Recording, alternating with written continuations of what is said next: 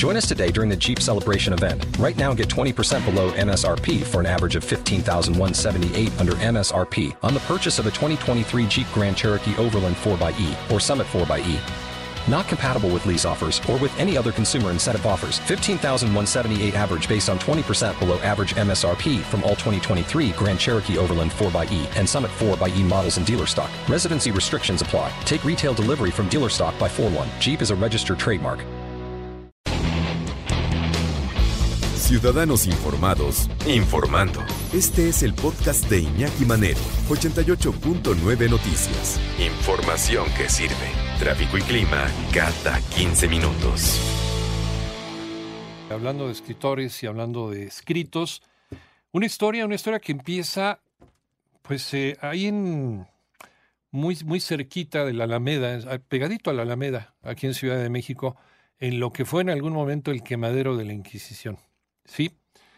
Eh, sí se quemó muy poca gente, muy poca gente en Ciudad de México por parte de la Inquisición. Es un mito de que los quemaban a cada rato. Aquí en Ciudad de México se quemó muy poca gente, pero eh, es lamentable el por qué se quemaban.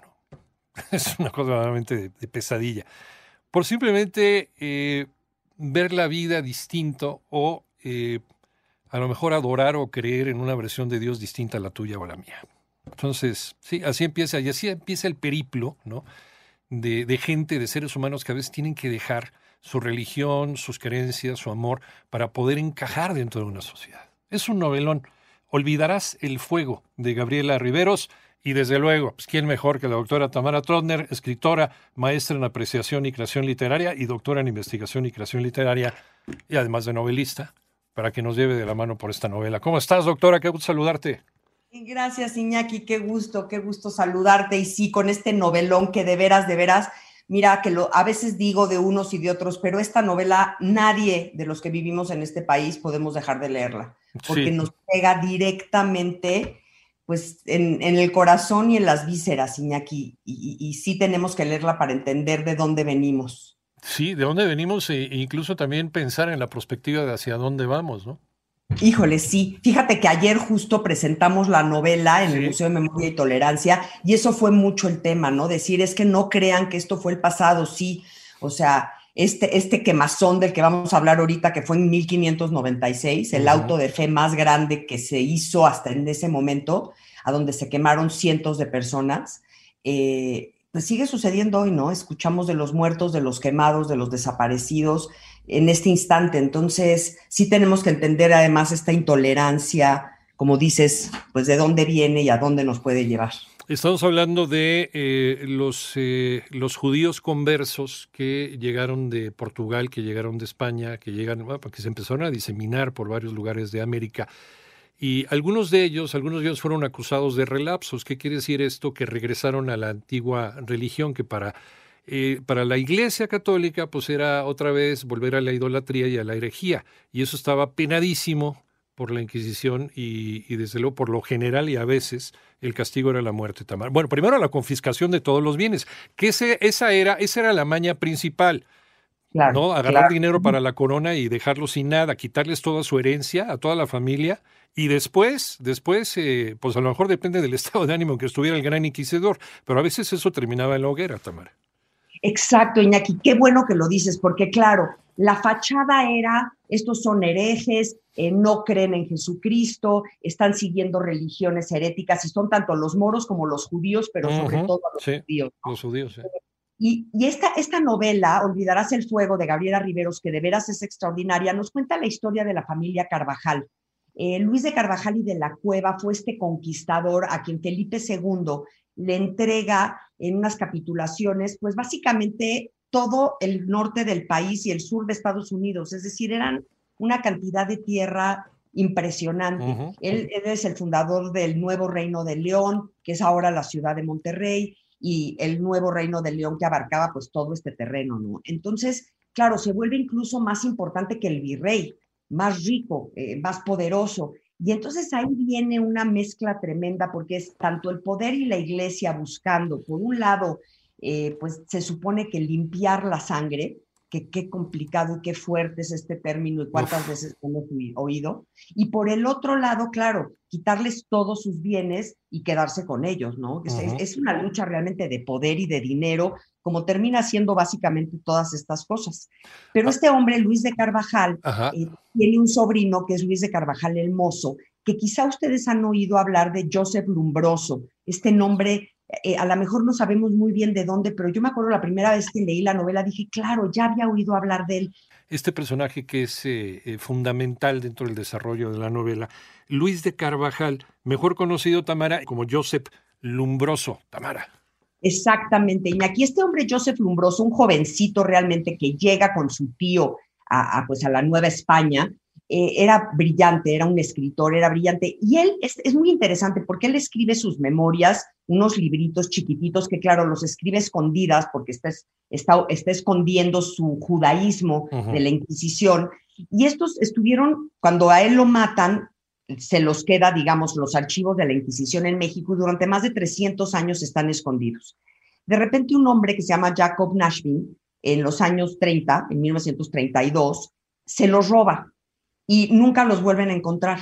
Y de repente, Gabriela Riveros ve una noticia en la que dice, en, el 2016, que se encontraron estos manuscritos y que se están subastando.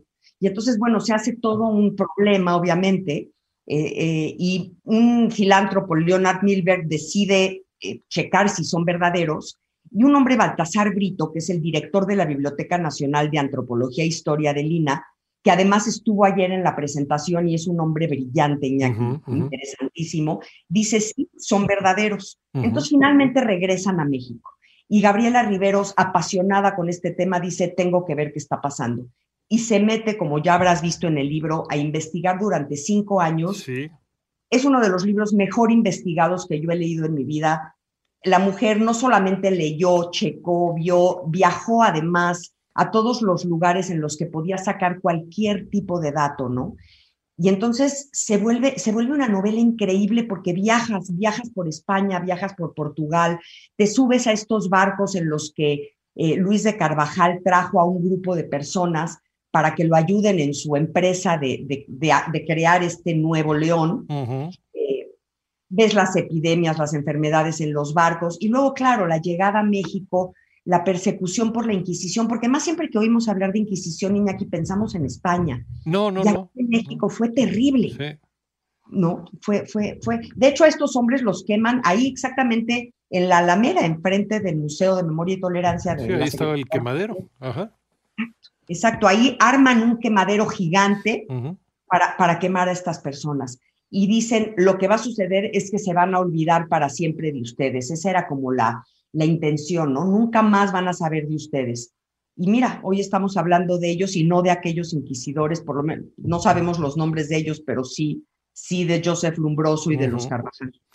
¿Y lo de Lumbroso tiene que ver con lumbre?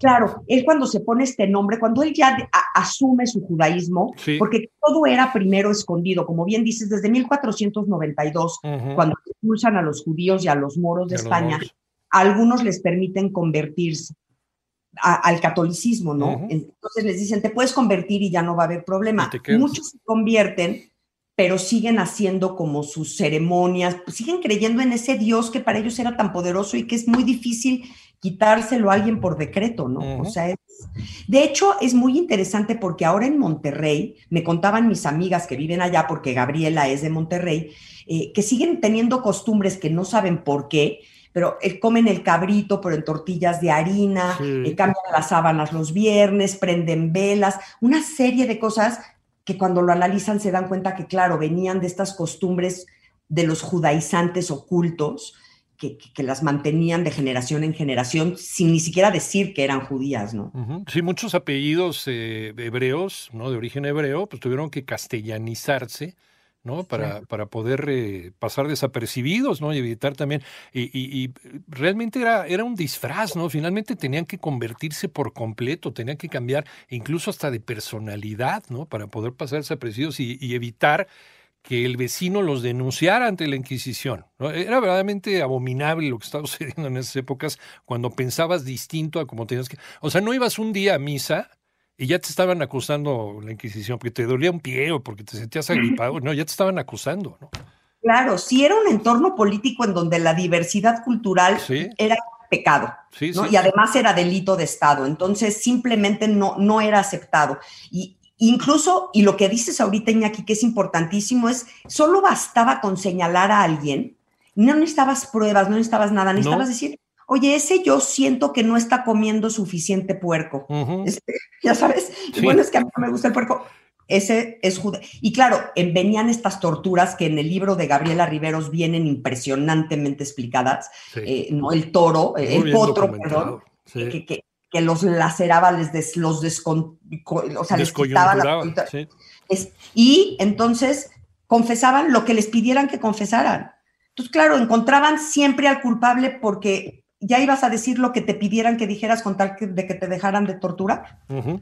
Sí, y, finalmente, finalmente decías lo que ellos querían, ¿no? A veces incluso podías ser hasta inocente, ¿no? O a lo mejor no habías vuelto a judaizar, ¿no? No había sido relapso, te habías mantenido bien, pero porque a lo mejor por alguna cuestión económica o porque eh, le ganaste un concurso comercial a tu vecino, tu vecino eh, sabía, porque te había estado observando que tú habías sido judío, que eras eh, un, judío converso, pues inventaba cualquier maroma para quedarse con tu dinero, ¿no? Finalmente, por eso se inventó la Inquisición española, para que la corona se hiciera de dinero, ¿no? ¿Por qué? Por medio del engaño y por medio de eh, y por medio de estar acusando falsamente a la gente, ¿no? Y así fue como se empezaron a hacer de, de su lana. Claro, de hecho Luis de Carvajal y de la Cueva, el tío de este hombre, no era judaizante. El hombre, él nació en África, nunca tuvo esta, esta herencia judía, digamos. La familia de, de, eh, Lumbroso sí, sí. eran judaizantes y él, bueno, ya daba clases y, sí, o sea, lo acusaron porque le encontraron todas las pruebas en su contra. Pero el otro no, y lo acusan, como no lo logran acusar de judaizante, lo acusan de encubridor de judíos por ser familiar de ellos, a pesar de que él ni siquiera lo sabía. Y que también era, era, un delito terrible en aquella época eso. Olvidarás el fuego de Gabriela Riveros, la doctora Tamara Trotner, como siempre, nuestra Witchy Woman. ¿En dónde te encontramos, Tamara? En redes Iñaki como Tamara Trotner y de veras no dejen de leer esta novela, es una delicia. Un abrazo, un abrazo. Un abrazo fuerte Iñaki, gracias.